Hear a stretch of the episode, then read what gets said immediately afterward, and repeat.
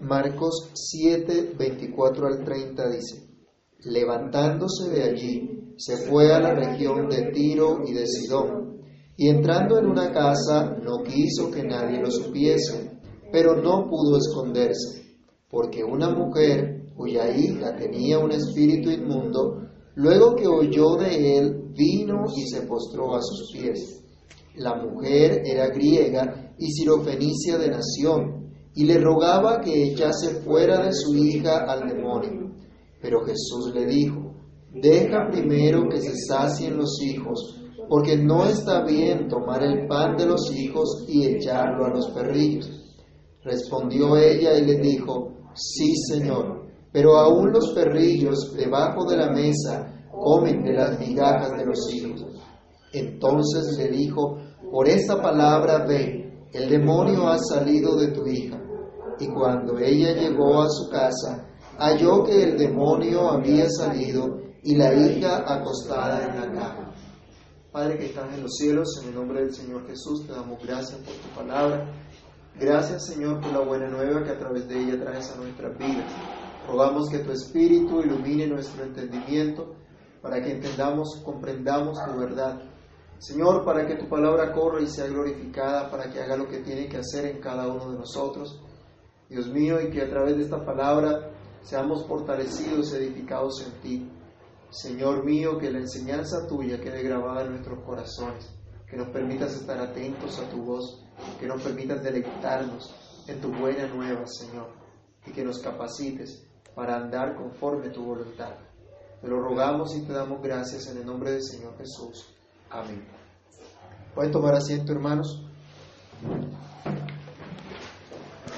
Nos acercamos ahora a una nueva etapa del ministerio del Señor Jesús, lo que algunos conocen como el ministerio de retiro, donde ya el Señor no va a estar muy constantemente con multitudes siguiéndole o hablando a multitudes, sino que va a estar más bien un tiempo apartado, eh, retirado, dedicado con sus discípulos, dedicado a un tiempo de instrucción, de compañerismo, aún de descanso. Nosotros hemos visto también cómo, cómo el, Señor ya se estaba enfrentando a una serie de dificultades con los líderes religiosos del pueblo de Israel. El mismo Herodes, eh, el, el, el, que había matado a Juan el Bautista, lo, lo veía con malos ojos, aunque se asustó primero pensando que Juan el Bautista había resucitado. Y mucha gente ya empezaba también a tener conflictos con la enseñanza del Señor Jesús. Entonces, comienza una nueva, una nueva etapa en la cual Él va a seguir mostrando su misericordia a todos, pero en especial va a estar instruyendo y preparando a los suyos para lo que ha de venir. En ese tiempo se aleja entonces de las multitudes, de los contradictores, pero tiene un tiempo especial para estar con los suyos. Los contradictores buscaban cómo matar a Jesús, pero él tiene, tenía ya su tiempo determinado, su tiempo bien preparado. No iba a suceder nada fuera del tiempo ni nada fuera de la voluntad del Señor. Y en esto debemos encontrar nosotros mucha esperanza. Y este pasaje que vamos a estudiar en esta oportunidad nos habla de esa esperanza que podemos tener en Cristo. Nos habla de esa esperanza que nunca falla. Y en esta lección vamos a aprender así como los doce, mediante el testimonio de una mujer que clama a Jesús por misericordia, ¿cómo podemos encontrar esperanza en Él? Quiera Dios darnos, así como le dio a esa mujer, una fe que es recompensada. Y así es el título de la meditación de hoy, una fe, la fe que es recompensada. Veamos entonces a la luz de este pasaje lo que caracteriza esa fe que es recompensada. ¿Recuerdan ustedes Romanos capítulo 1, versículo 17? Cuando el apóstol Pablo nos instruye que la fe viene por el oír y el oír por la palabra de Dios. Es lo primero que encontramos también en este pasaje. La fe viene por el oír, ese es nuestro primer punto. La fe que es recompensada viene por el oír, obviamente, la palabra de Dios. El Señor Jesús nos ha dicho ya, Marcos, salió de la región de Galilea, de Capernaum seguramente, hacia una región extranjera de Israel la región de Tiro y Sidón, dice el versículo 24. Levantándose de allí, donde estaba antes, se fue a la región de Tiro y Sidón. Salió a un nuevo lugar, salió a una región que no hacía parte del pueblo de Dios, salió a la región que hoy corresponde a la actual República Libanesa, en, la antigüedad era conocida como Fenicia, y en el primer siglo hacía parte de una provincia romana llamada Siria. Por eso ustedes encontrarán luego que Marcos le escribe a sus lectores que no conocían, a sus lectores romanos, les decía, esta mujer era griega y sirofenicia de nación, porque era la región que pertenecía al antiguo pueblo de Fenicia, que también en tiempos remotos era conocido como pueblo de Canaán. De hecho, Mateo la, la identifica como cananí. Hacía parte de ese pueblo. Allá fue el Señor. Un pueblo que en el pasado había tenido mucha relación comercial con Israel. ¿Se recuerdan ustedes que cuando Salomón está construyendo el, templo trae mucha madera del Líbano? Y hay una sociedad con el rey de Tiro en, en su momento.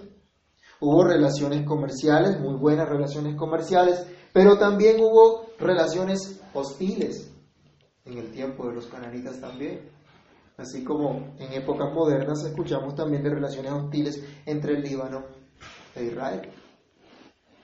Desde tiempos remotos se está viendo, se está viendo eso. El verso 24 entonces nos dice que el Señor no quería que nadie supiese dónde estaba. Bueno, ¿por qué se quería esconder el Señor?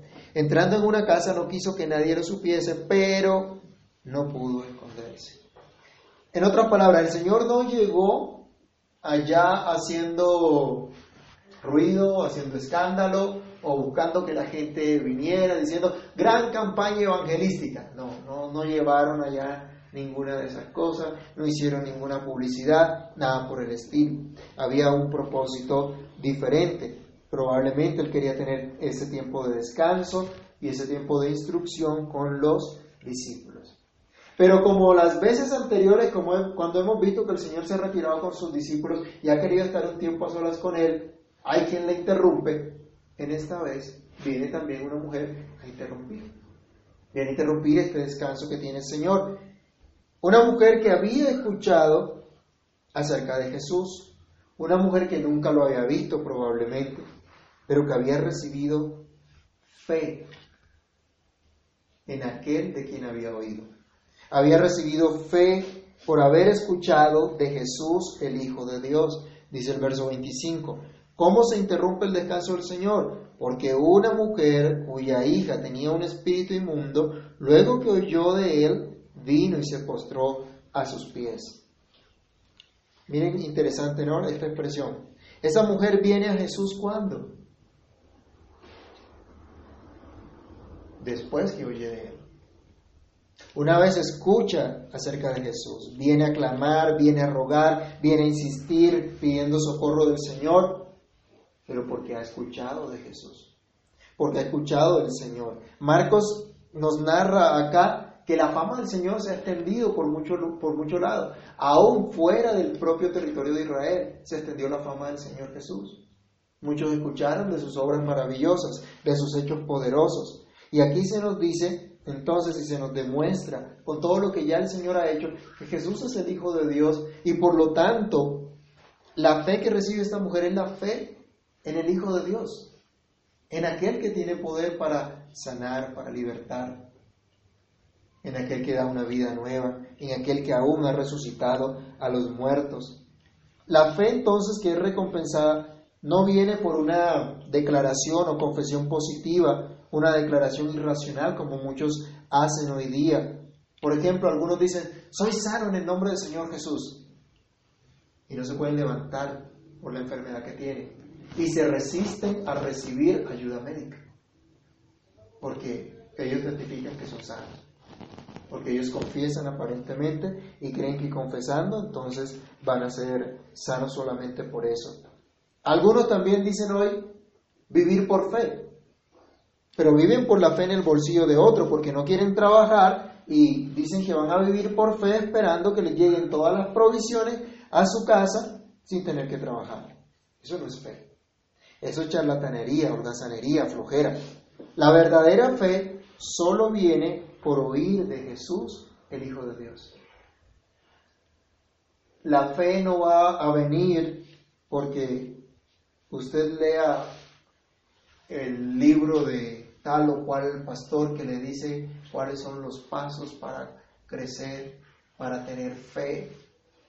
Sí. No, no, por eso no va a venir la fe.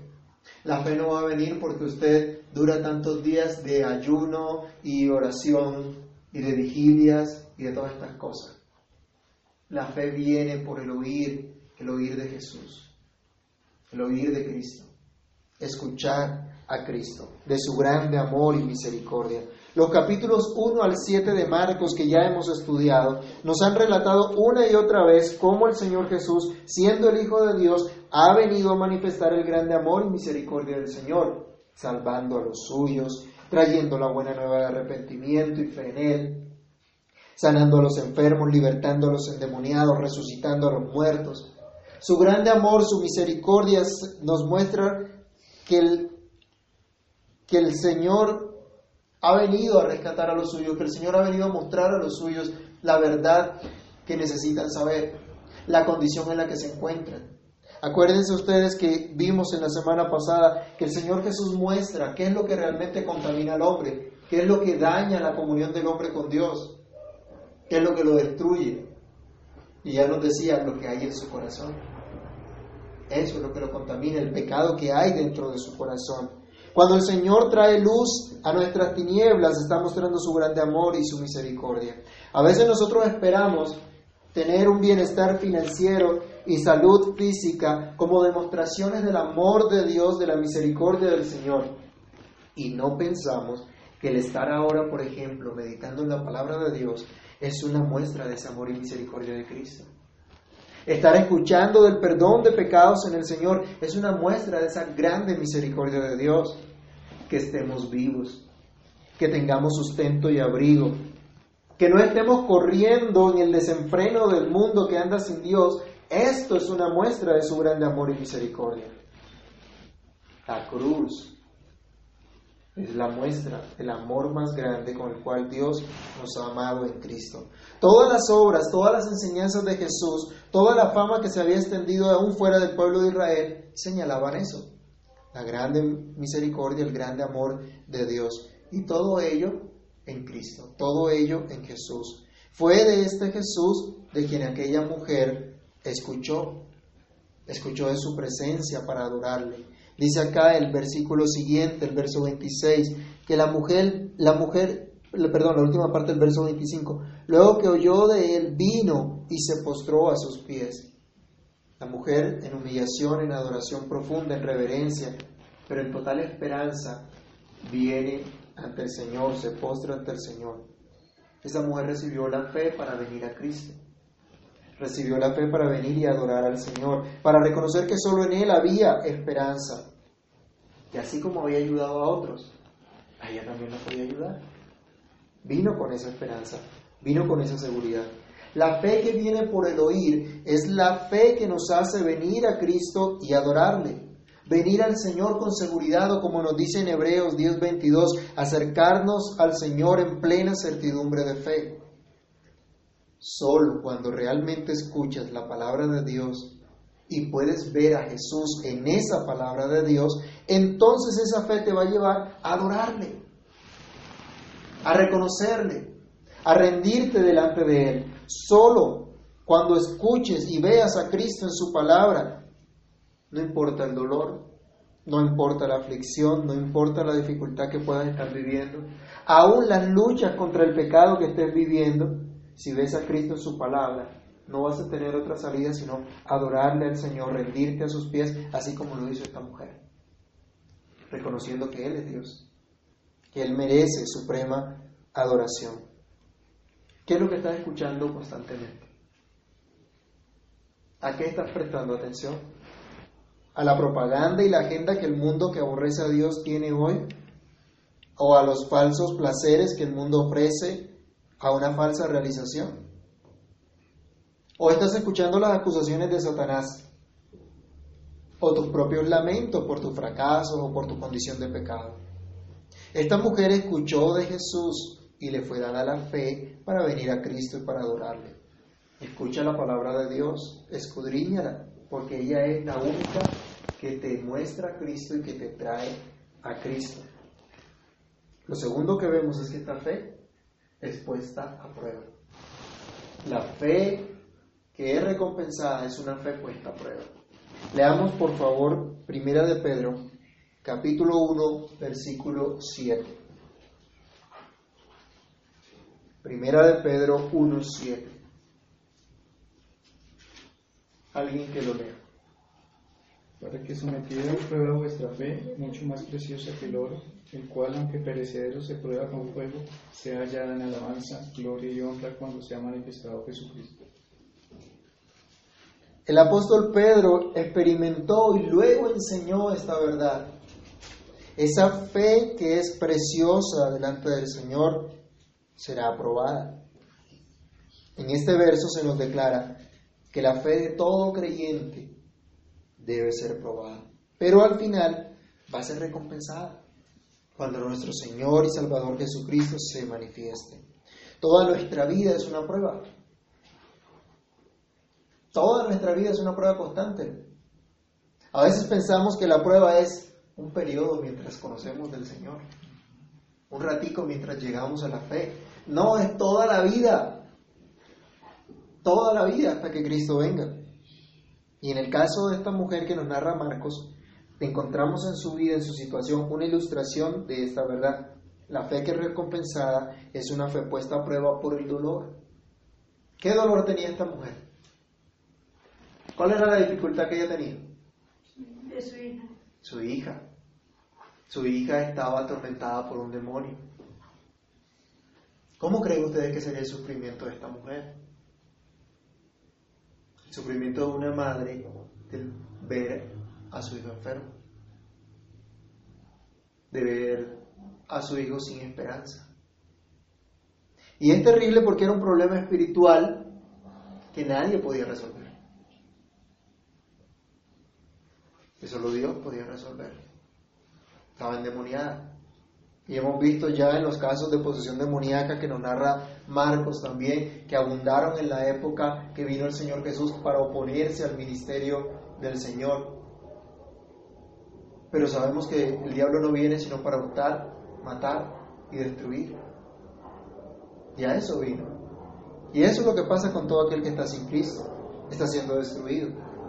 Pero esta mujer se dio cuenta de esto, vio el dolor que había y viene a Jesús, viene con esperanza.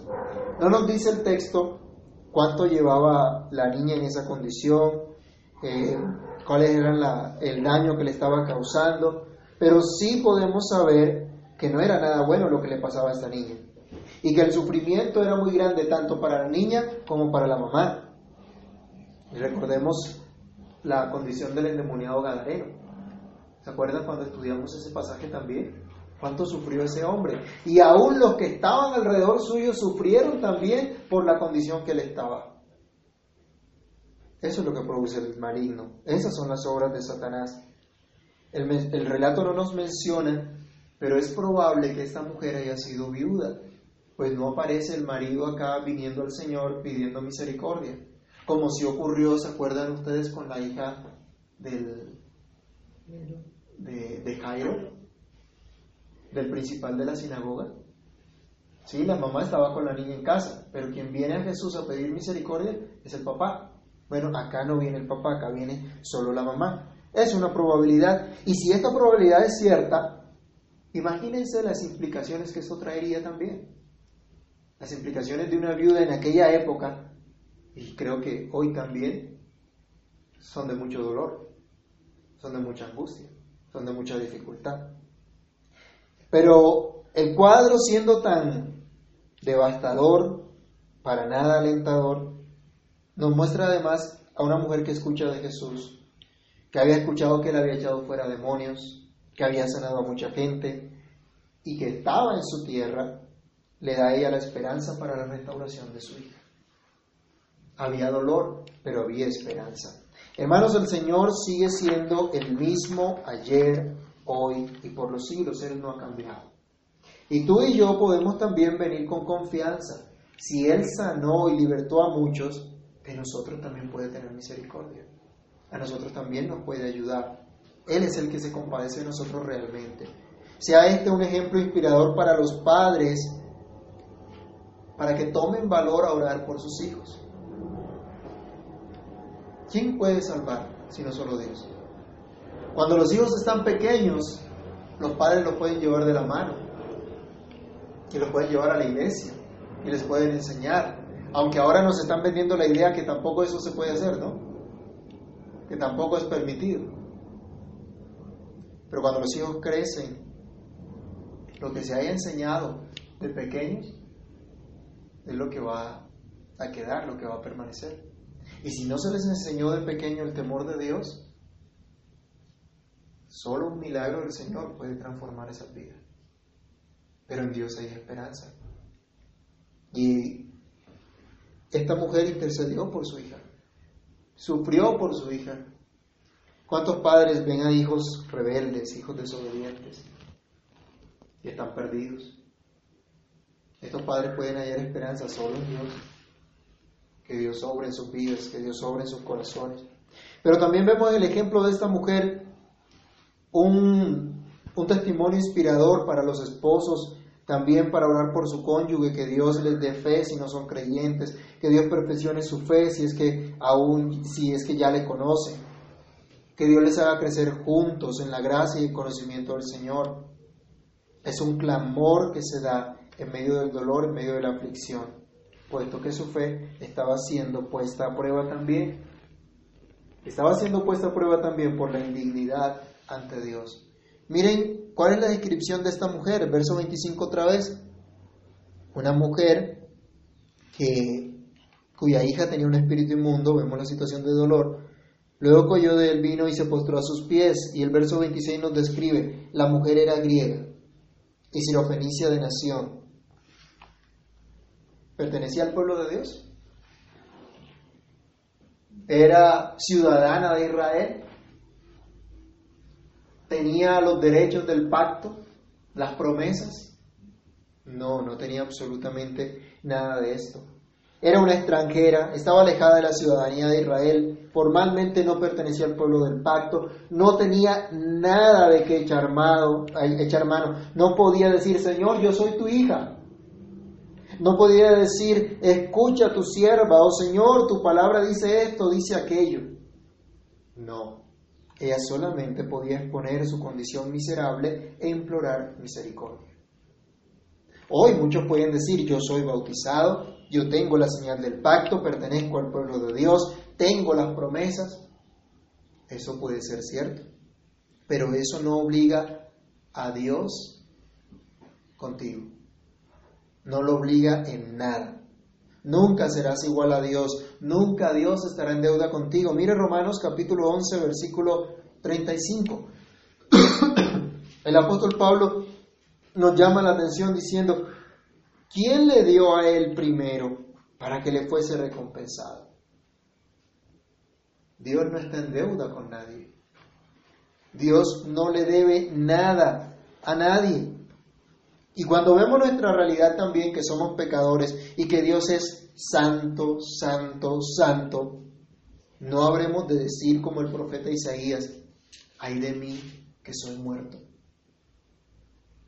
Cuando nos confrontamos con la santidad de Dios y vemos nuestra realidad, debemos darnos cuenta, no somos dignos de estar delante de Dios, pero es Él el que nos atrae. Es Él el que nos hace venir ante su presencia, tal como trajo aquella mujer de la que nos habla Marcos. Esa es la buena noticia.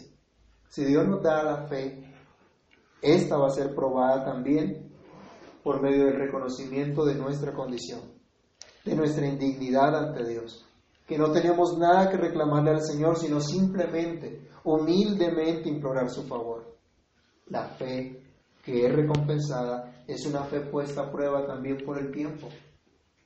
Miren lo que ocurrió con esta mujer, con el clamor, dice el versículo 27.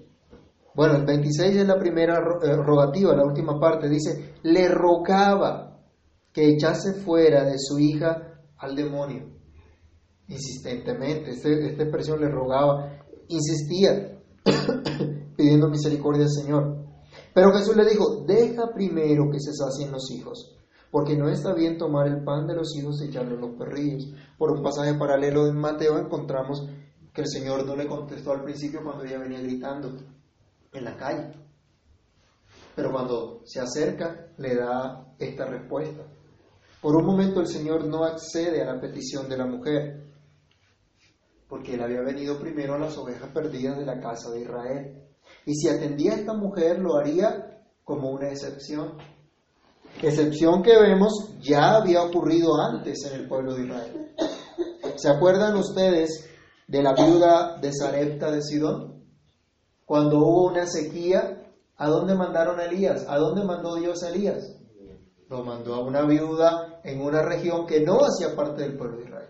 Y el Señor Jesús toma luego este pasaje y dice, había muchas viudas en el tiempo de Israel, en el tiempo de Elías, pero a ninguna de ellas lo, mandó Dios Elías, sino a una fuera del pueblo de Israel. ¿Qué quería el Señor mostrarnos con eso? ¿Y quería el Señor, qué quería el Señor enseñarnos con eso? Ya habían estas excepciones y personas que fueron añadidas al pueblo de Dios. Y esta viuda que estaba en una región que no pertenecía al pueblo de Dios, vio la provisión, vio la bondad, vio la misericordia del Señor. Porque si ustedes leen 1 Reyes 17, 16, encontrarán el testimonio que mientras Elías estuvo allí, en la casa de esta mujer, la harina de la tinaja no escaseó, ni el aceite de la vasija menguó. Hubo excepciones entonces donde Dios mostró su misericordia, donde Dios abría la puerta al pueblo gentil, al pueblo que no hacía parte de la nación de Israel, a los que estaban lejos, a los que formalmente no hacían parte del pueblo de Dios. Esto mismo enseña el Señor Jesús cuando, como dice un comentarista, deja la puerta entreabierta. ¿Qué le dice el Señor a esta mujer? No te afanes o espera que se sacien los hijos. Deja que coman los hijos. Y cuando ellos coman, entonces habrá provisión seguramente para otros también. Deja primero que se sacien los hijos. Esto puede ser devastador para muchos. Esta respuesta del Señor, este no del Señor, puede ser devastador para muchos. Pero hay esperanzas aún cuando Dios dice no. Y aquí, más que decir no, el Señor está diciendo hay una puerta abierta. El Señor no la trató despectivamente como algunos de pronto pueden sugerir. Pues de hecho, el Señor no habla de los perros, sino de los perritos, de, los, de las mascotas que pueden tener en las casas, de las mascotas que se meten debajo de la mesa cuando los niñitos chiquitos están comiendo, porque saben que los niñitos chiquitos dejan caer y ellos pueden comer. Esta es la ilustración que utiliza el Señor. Así que no, no, la, no la trata despectivamente, como de pronto para los judíos eran considerados los gentiles como perros. El Señor no le trata de esa manera. Mire, el Evangelio ofende, pero Jesús no está buscando ofender a aquello que Él creó a su imagen y semejanza. Hay una puerta abierta o entreabierta, como algunos pueden decir también. Muchos se ofenden cuando el Señor no les da lo que le piden, o no en el momento que ellos quieren y entonces no pueden ver la esperanza en el tiempo que el Señor les está permitiendo crecer en la fe, que les está permitiendo esperar en Dios, viendo su provisión, viendo su amor, sino que se quejan y se desaniman. Esta mujer no se devastó con esta respuesta, sino que tuvo el valor para seguir clamando humildemente al Señor.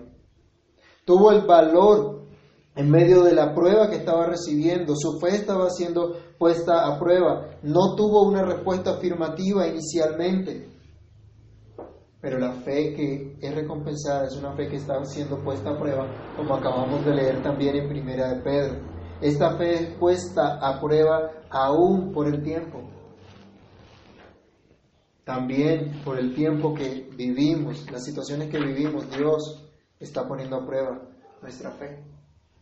Y en medio de esa prueba viene nuestro tercer punto, y es que la fe que es recompensada es una fe que se desarrolla, una fe que crece precisamente por la prueba a la que está siendo sometida, se va desarrollando en el conocimiento de Dios. La respuesta de Jesús a esta mujer es, deja primero que se sacien los hijos, porque no está bien Y miren lo que dice el Señor, no está bien tomar el pan de los hijitos y echarlo a los perritos. Si nosotros tenemos una mascota y tenemos unos niños chiquitos, está bien que el alimento de los niños, en lugar de dárselo a los niños, se lo demos a los perritos o a las, mascotas que tenemos. El Señor dice, no es lógico, porque primero son seres humanos a los que hay que alimentar y sustentar. Entonces no está bien darle a los perritos. Y hago un paréntesis aquí. Hoy mucha gente cuida más a los perros, a los gatos, a los animales, que a los niños. Hoy defienden los derechos de los animales, pero están patrocinando el aborto. ¿Y quién defiende los derechos de esos niños no nacidos? Es terrible. Cómo hay una desproporción espantosa en, la manera como se consideran las cosas. Cierro el paréntesis. El Señor entonces le dice a esta a esta mujer que ella debe esperar, que no está bien, hay que saciarse primero los hijos. Y ya hemos visto también, Marco nos ha enseñado que Jesús, solamente Jesús sacia, que Él es ese pan de vida. Y dice, los hijitos deben saciarse primero. Él viene inicialmente a Israel. Todavía el Señor no había ido a la cruz, todavía no había pagado en la cruz para derribar la pared de separación que había entre aquellos que hacían parte del pueblo de Dios por estar en la nación del pacto y aquellos que no hacían parte de la nación y que estaban ajenos a ese pacto. Eso se derribaría en la cruz. Aún no había llegado ese tiempo. Pero el Señor extiende su favor, su misericordia. Y miren la actitud de esta mujer. No encontramos aquí a ella rechazando este mensaje, sino aceptando lo que el Señor dice, reconociendo que no merece nada, reconociendo que no, que no hace parte de ese pueblo, que no puede reclamar nada. Ella no discute con el Señor. Ella no le dice, esto es injusto, esto es ofensivo, me estás diciendo perrito, esto es un comentario xenofóbico, se está vulnerando mis derechos, como muchos dirían hoy, ¿no? Son las expresiones que están de moda. No, esta mujer no hizo nada de esto, sino que al dicho del Señor, ¿cómo contesta ella? Ella contesta, sí, Señor. Aleluya. Así debemos contestar nosotros. Así debemos nosotros responder a lo que Dios nos dice, decirle, sí, Señor. Nosotros tenemos una lucha con nuestros niños chiquitos porque a veces se les manda a hacer algo y empiezan a, alegar. Y les decimos, tienen que aprender a decir sí señor o sí señora. Y punto. Y obedezca. Esa mujer no se pone a alegar con el Señor. No se pone a discutir. No se pone a controvertir lo que el Señor está diciendo. ¿Cuánta gente se pone hoy a controvertir lo que dice Dios? ¿Pero por qué? ¿Qué tiene de malo? Ay, es que son muy exagerados. Ay, es que Dios es machista, por ejemplo. Ay, es que Dios es muy duro. No, esta mujer simplemente entiende lo que Jesús dice y dice, sí, Señor. Esto es lo que produce una fe basada en el conocimiento revelado de Dios. Cristo le habló y ella entendió. Miren que esta mujer no sabe de teología, esta mujer no sabe de conceptos abstractos de teología, pero sabe que Jesús es Señor, que lo que Jesús dice es cierto y que como Él dice, así es. En otras palabras, ella está reconociendo la soberanía de Dios. Tal vez ella no fue tres años al seminario para entender qué significa soberanía, pero la fe le hizo reconocer al Dios que es soberano, que hace como Él quiere y que no hay quien diga qué haces. Ella entonces vio, entendió, primero están los judíos. Para ellos viene primero el Evangelio. Pero acuérdense que el apóstol Pablo muchos años después va a decir que el Evangelio es poder de Dios para todo aquel que cree. Dice al judío primeramente, pero también a quién? También al griego. ¿Y esta mujer de dónde era? Dice que era griega. O sea que el Evangelio también iba a ser para ella también vendría. La puerta que el Señor había dejado entreabierta le decía, también vendrá para ti.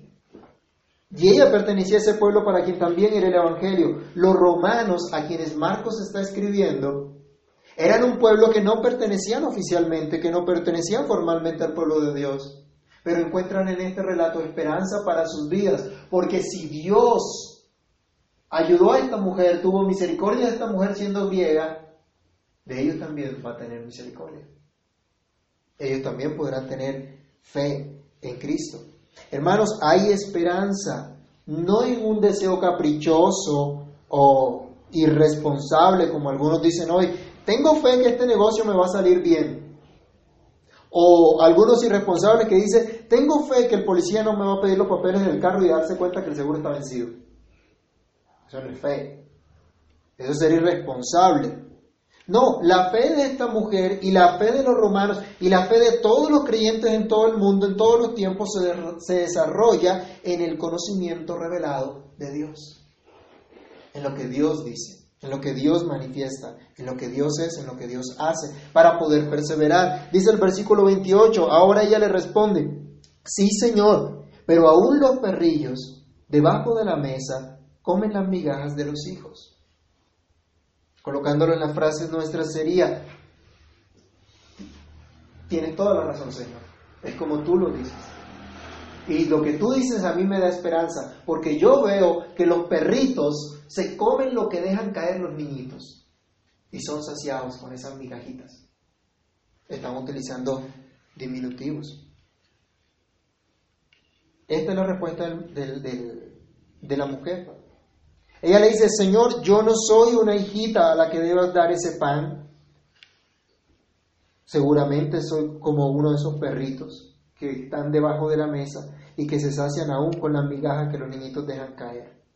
Ella no estaba pidiendo los privilegios de un hijo. Ella no estaba pidiendo sentarse a la mesa y participar del pan. Solo un poco de la gracia de Dios bastaría para que ella pudiera ver su hija restaurada. ¿No les parece un cuadro maravilloso, un cuadro inspirador?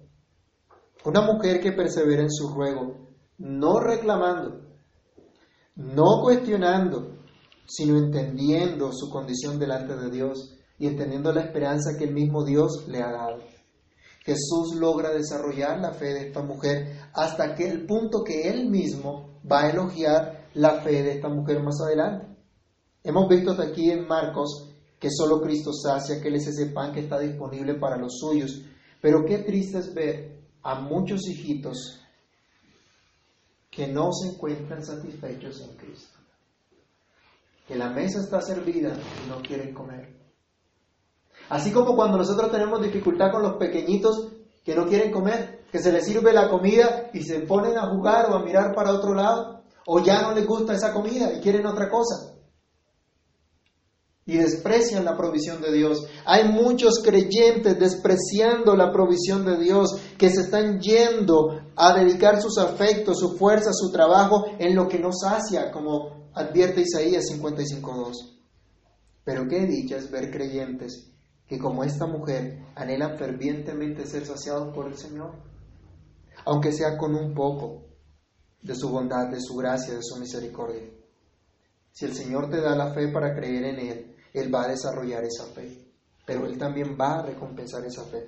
Porque la fe que se desarrolla, o más bien que es desarrollada por el Señor Jesús, es una fe que da fruto. Mire el siguiente, el siguiente versículo. La respuesta ahora del Señor a, a lo que dice esta mujer. Él le dijo, por esta palabra ve, el demonio ha salido de tu hija. Y cuando llegó ella a su casa, halló que el demonio había salido y su hija acostada en la cama. Estos dos versículos nos muestran el fruto que dio la fe de esta mujer, la fe que había recibido del Señor. El Señor recompensó la fe que Él mismo le había dado. Miren cómo es Dios. Sabemos que la fe es un regalo de Dios, pero Dios nos recompensa por esa fe. O sea, Dios se recompensa a sí mismo. Y los beneficiados somos nosotros. La respuesta de ella fue una expresión genuina de la fe que había en su corazón. Una fe grande, como dice Mateo también. Una fe entonces digna del objeto de esa fe, es decir, del mismo Señor que es grande. Si Dios es grande, podemos tener una fe grande. Y esa fe debe manifestarse en lo que pensamos y en lo que decimos, en lo que hacemos. ¿Qué es lo que sale de tus labios? ¿Cuál es tu fe? Y no hablo como antes de una confesión positiva, de mantras, de agüeros, sino de una fe verdadera que abunda en tu corazón, porque de la abundancia del corazón habla la boca. Esta mujer vio el fruto de la fe que Dios le había dado. Jesús le dice, ve, el demonio ha salido de tu hija. Jesús le otorgó la petición a esta mujer. No pertenecía al pueblo, no pertenecía a, a la nación, pero le mostró su misericordia, le mostró su bondad. Jesús no tuvo que ir hasta la casa donde estaba esa niñita y reprender al demonio. Simplemente dio la palabra. ¿Se acuerdan aquel hombre que le dijo al Señor que no era digno de entrar en su casa? Que solo dijera la palabra y sería hecho. Aquí nos muestra la autoridad del Señor. Dio su palabra y fue suficiente. En los salmos se nos dice que el Señor mandó su palabra y sanó a su pueblo. Allí está el poder, la bondad, la misericordia, la grandeza de nuestro Dios. Hermanos, nada hay imposible para Dios. La Biblia nos dice, he aquí, no se ha cortado la mano de Jehová para salvar, ni se ha grabado su oído para oír. Así como esta mujer, también hoy nosotros podremos ver las maravillas de Dios en nuestra vida, en la vida de nuestra familia, porque Él está desarrollando nuestra fe. Esta mujer llena de gozo por la palabra que el Señor le da, continúa su camino de fe.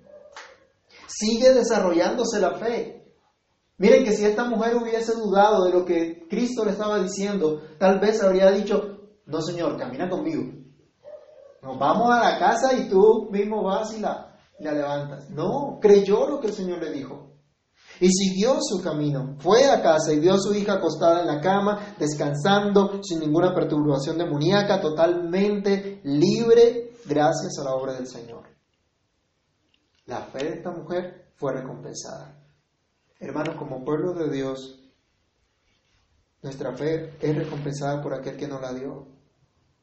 Hermano, el mismo que te habla por su palabra para darte y aumentarte la fe, es el mismo también que pone a prueba tu fe, pero el que la va a desarrollar para que dé el fruto que él quiere. Si esta mujer, con un poco conocimiento del Señor Jesús, por lo que Él le reveló, le manifestó en ese momento, obtuvo esta bendición tan grande, pudo confiar en, en esa palabra del Señor, ¿cuánto más tú que has escuchado del Señor por tanto tiempo? ¿Cuánto tiempo llevas escuchando? ¿Cuánto tiempo llevas de vida cristiana? ¿O cuánto tiempo llevas asistiendo a un lugar donde te estás alimentando? Si los perritos se pueden saciar con las migajitas que caen de la mesa que de, de, donde se sientan a comer los niñitos, ¿por qué no aprovechar hoy el privilegio de ser hijo de Dios? ¿Por qué no aprovechar los privilegios que tenemos ahora y las promesas que tenemos ahora de parte de Dios disponible para nosotros? Vayamos a casa, al trabajo, al estudio, confiando en la fe que el Señor nos ha dado. Una fe que está siendo puesta a prueba, pero que está siendo desarrollada para dar fruto. Coloca, hermano, en las manos del Señor tu vida. Ora con fervor, con humildad, con confianza, de acuerdo a lo que has aprendido acerca del tierno amor de Dios. Abandona tu vida por completo en las manos del Señor. Oremos. Amado Dios y Padre que estás en los cielos, en el nombre de Jesús te damos gracias por tu palabra. Gracias Señor por ver en esta mujer tu bondad, tu misericordia. Ver en ella, Señor, la esperanza que tienes para todos aquellos que tú has escogido y que tú atraes para ti por medio de la fe que nos das. Señor, también hemos escuchado de Cristo, también hemos escuchado de, ti. Ayúdanos a creer a creer, Señor, y decididamente acercarnos a ti para que esta fe sea desarrollada. Ayúdanos a entender que aún en medio del dolor, de la prueba, de la dificultad, tú estás fortaleciendo, alentando y desarrollando nuestra fe, para que dé un fruto que glorifique tu nombre. Señor, danos el ánimo para seguir orando en medio de las dificultades que tenemos, para seguir clamando a ti, Señor, en medio aún de las luchas que tenemos. Padre, para no alejarnos de ti, sino al contrario, venir ante tu presencia con humildad, insistentemente, con ruegos, Señor, con confianza en lo que tú nos has enseñado, en lo que tú nos has mostrado. Ayúdanos, Padre. Ayúdanos porque sin ti nada somos, porque sin ti nada podemos hacer. Que tu misericordia y tu bondad, Señor, sean sobre nuestras vidas. Ayúdanos, Padre bueno. Para la gloria de tu nombre te lo pedimos. Que durante esta semana, Dios, en medio de lo que vivimos, confiemos en ti, descansemos en ti, llevemos delante de tu presencia en oración y ruego nuestras vidas, nuestra condición, nuestra situación. Padre, para que crezcamos en tu gracia y conocimiento, para que veamos nuestras vidas transformadas, nuestra familia, nuestros hogares, Señor, restaurados, libres de toda influencia demoníaca, libres, Señor, de todo pensamiento que no se conforma a tu voluntad, libres, Señor, de todas aquellas obras de las tinieblas. Ayúdanos, Padre. Ayúdanos, Dios bendito. Que tu gracia sea derramada abundantemente en nosotros. Que ahora, Señor, por la fe sabemos que somos tus hijos, a los cuales has amado, Señor, abundantemente en Cristo Jesús. Te alabamos, oh Dios, y te damos gracias por todo lo que tú eres, por todo lo que tú haces. En Cristo el Señor oramos y te agradecemos, Señor. Amén.